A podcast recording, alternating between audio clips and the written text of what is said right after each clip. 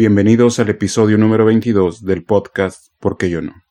Hablar de discriminación y desigualdad resulta problemático, pero resulta doblemente difícil hablar de estos temas en países como México. Y es que, por alguna extraña razón, traer esta discusión a la mesa pareciera estar completamente prohibido.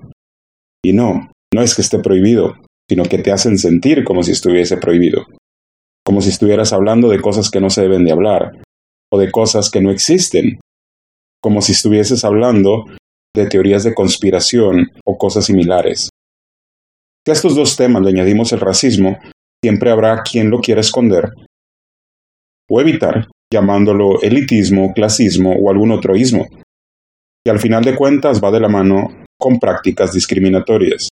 Ahora, yo hoy y estoy en acuerdo con el hecho de que no debemos definirlo o interpretarlo o verlo con un símil con lo que ocurre en otros países como Estados Unidos probablemente, o quizás sea el mejor ejemplo. No, no podemos equiparar las condiciones ni las situaciones con lo que ocurre allá. Pero tampoco podemos negar que exista. ¿Es diferente? Sí es diferente. ¿Es diferente a algunas otras acepciones del mismo problema que hay en otros países? Sí, definitivamente es diferente pero no podemos negar que se manifieste aquí. Ahora, no creo que haya una sola persona que al ver televisión, publicidad en medios digitales o impresos, no haya notado que la mayor parte de los puestos importantes o de los personajes principales más notorios son ocupados por personas con piel clara, lo cual no implica que quienes ocupan esas posiciones no sean capaces o no tengan méritos para ocuparlas.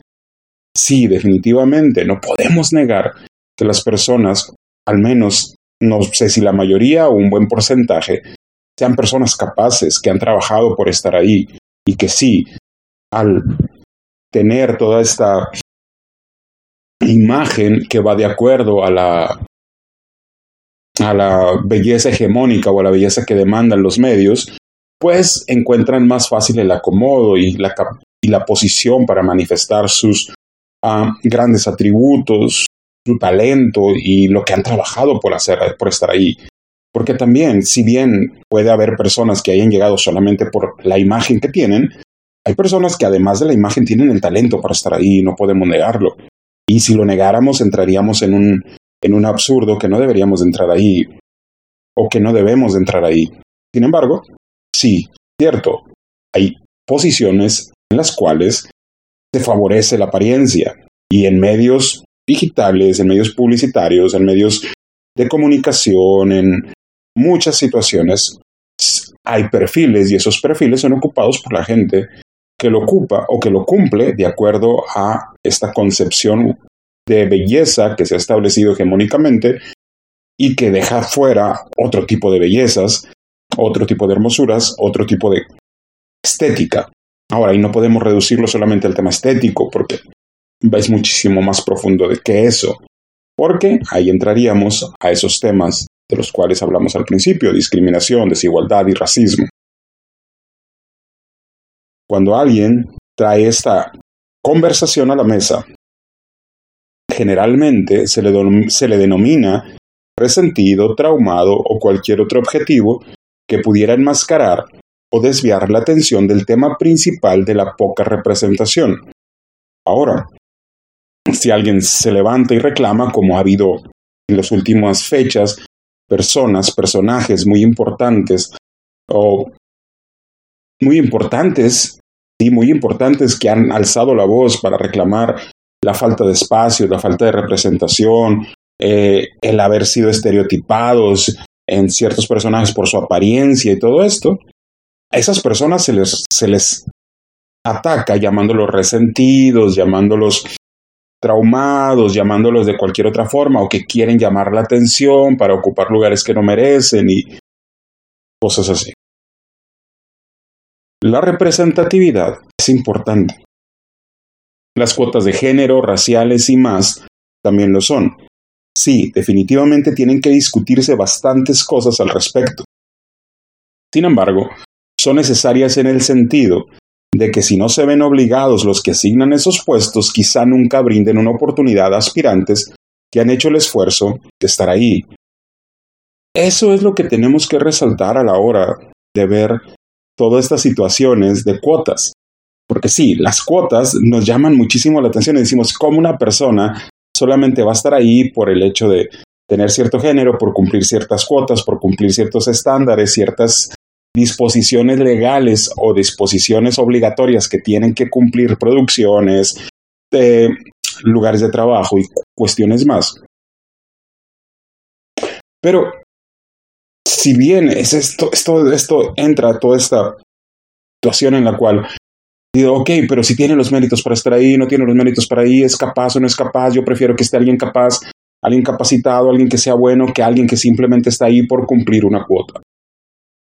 Pero, lamentablemente, entrando a la realidad, muchas veces empresas, medios y otras y en otros ámbitos no se les da la oportunidad a personas por su eh, género, por su eh, por su etnia, por su apariencia, por su lo que sea, hasta que alguien los obliga a darles la oportunidad. Ahora, es cierto, la, inclusión es todo un tema, las cuotas también lo son, y si le damos el, el calificativo de inclusión forzada, en automático se vuelve algo repulsivo para ciertos sectores de la población. Y es que este, este, este aspecto de la inclusión forzada es bastante relevante. Y es bastante... y hace que se manifieste muchísimos prejuicios que tenemos al simplemente, al sí, al escuchar esto y reaccionar a él, a esta frase o a este término de inclusión forzada. Porque de inmediato lo calificamos como algo negativo, algo totalmente negativo, y algo que está buscando cambiar cosas que no deben de ser cambiadas, pero ¿quién dijo que no deben de ser cambiadas en principio de cuentas? Sin embargo, cuando se le da este adjetivo a la inclusión, en automático se vuelve algo repulsivo para ciertos sectores de la población.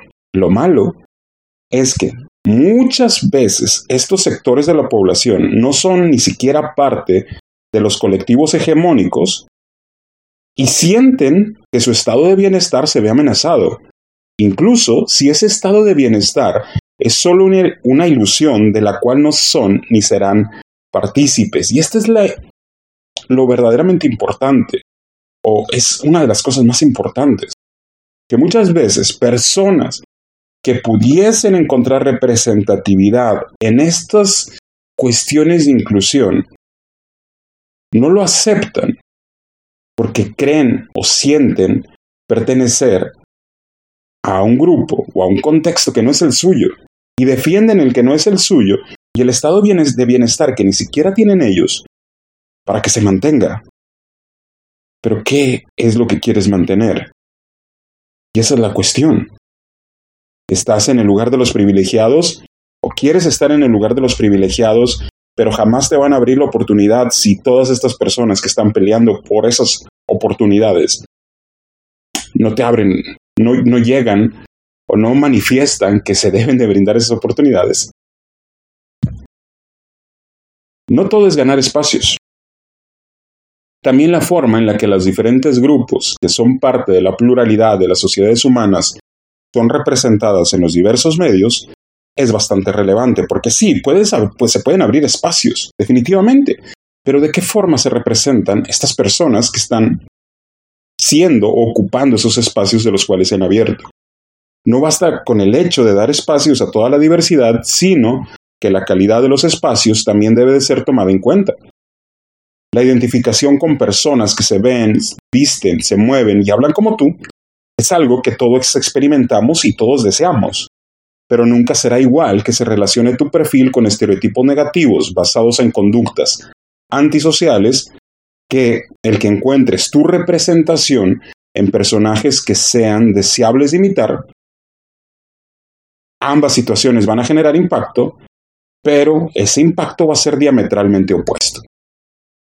Es un hecho que no debemos pasar toda la vida llorando o tirándonos al suelo porque no se nos conceden los espacios, y que cuando se concedan no sean de calidad. tampoco el quedarnos estancados en los sentimientos de desigualdad y discriminación que quizá hayamos experimentado. Definitivamente tampoco podemos hacernos los ciegos y sordos negando que todo eso existe en nuestra sociedad. Hay que gritar, reclamar, pero a la vez esforzarnos y luchar por conquistar todos esos espacios que históricamente se nos ha negado. Y una vez conquistados, hacer lo posible para los que vienen detrás tengan cada vez el suelo más parejo, puedan competir en igualdad y puedan lograr mejores posiciones que las que nosotros logramos y que el camino sea aún más parejo, más llano y no se reclaman privilegios, se reclama suelo parejo, que cada vez ese suelo vaya siendo más parejo para todos. Hay que gritar, hay que reclamar, pero también hay que luchar. Este fue el episodio número 22 del podcast Porque yo no. Quiero agradecer a todos los que llegan hasta este punto escuchando lo que reflexiono. Gracias por seguirlo, gracias por escucharlo y nos escuchamos o me escuchan o espero que me escuchen la próxima semana. Este fue el podcast, porque yo no.